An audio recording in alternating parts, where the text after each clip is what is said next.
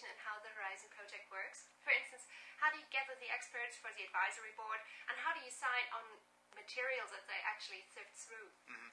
Well, we, I mean, when we published a report in January, we actually put a call out for people who are interested to let us know. Previous years, we would just ask them to sign up on a wiki page. Uh, this year, we actually set up a Google form uh, to make sure we got all their contact information, and, and we'll get a lot of people interested.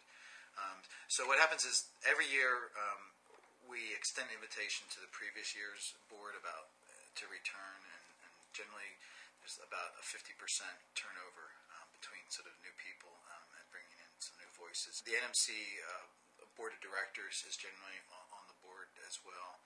Um, and then we just start thinking about between the people on the list, people we know, uh, people who say you really should contact so and so and, we end up we end up generally with twice as many potential candidates.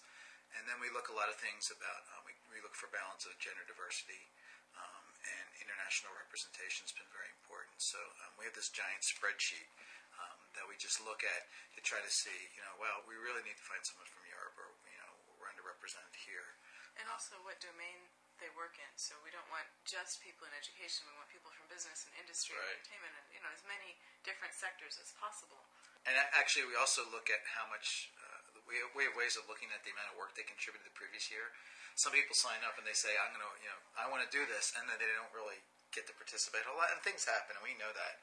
Um, but you know, we actually look at sort of their their sort of their performance, but their contribution because um, it's crucial. It's crucial that the advisory board participates because that's where all the content comes from, yeah. and it's really not a board that you can just put your name on and not do anything because right. we we really need that. and then we don't don't do any meetings. There's no there's actually not even any synchronous. No phone calls. No phone calls. No teleconferences. Um, there's a few emails, and all the work they do is, is in a wiki. Um, and, and over the years, we've we've built you know more uh, technology tools that help the, the process. And the wiki's open, so anyone can go and watch the process as it unfolds, or they can go and see the record of the previous year um, or years because they're all still there right. since we started using yeah, it. It's not like a big secret thing. Like people, yeah. people actually could have known what the six topics were before this was published. Yeah. The list. Um, we start with research questions, and, and the research questions roughly correspond to the three adoption horizons in the Horizon report, and also to the challenges and trends section. So those are designed to elicit uh, names of technologies that are that are being used on some campuses that should be broadly used by all campuses, that are being used in um, in other industries like business and entertainment that education should take a look at, and then finally technologies that are that are just in um, prototype or that you're hearing a lot of research and, and pilot projects about that will eventually you know trickle down to education or become become relevant for education. And then the list we get from that is usually between 80 and 100 different technologies. And actually, people have gotten the hang of the process over years because we want a description, we ask for examples, and now what we're really excited about is in the wiki, we see people going back and forth where they build on ideas. So for each one, we, we a lot of times get a lot of information right there to help people um, shape it into say that's something I think is going to be important. So yeah, the first the first round is just generating a lot of things. And then that there's a process where um, those technologies get kind of grouped. If there are some that are similar or that go together, but they're listed separately, they get grouped. And then that list, which is still a good, you know, 30 or 40 technologies per horizon, maybe it's 20 per horizon, but it's still a lot. That list gets sent out. Um, actually, up until up until now, we're doing it. It goes into a, a Word document. It gets emailed around, but we're looking at ways to automate the process so that it can be like an online voting sort of thing.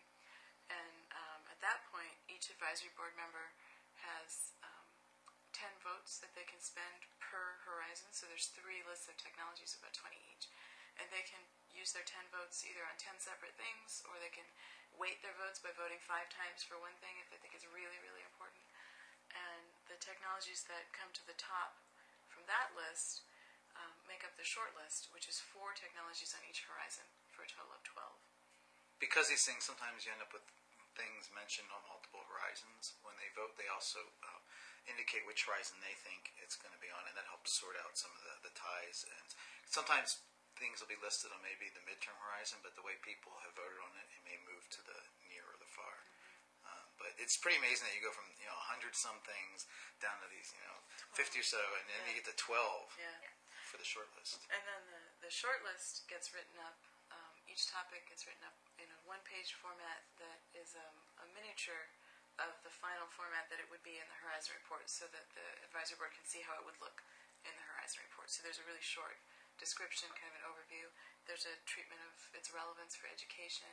Um, there are a few examples of the technology or practice, and then uh, some suggested readings in case they want to find out more about it and then that document goes out and the trends and challenges also get also go through this process where all the all the suggested trends and challenges from the research questions are in the word document as well and they get voted on just like the technologies. And then they're in the short list and um, and then we send that out and we do what we call uh, Horizon Survivor where where one of them gets one of the technologies gets voted off from each horizon. So there are there's there are four on the horizon, and as an advisory board member, you have one vote that's a negative vote, and you cast it on one for each horizon. So you vote them off, and the, the ones that receive the least votes, then the fewest votes, um, are the, the two that remain, and that will be in the report. And the same thing with the challenges and trends. The four or five that receive the fewest votes are the ones that stay. So it's really two rounds of voting.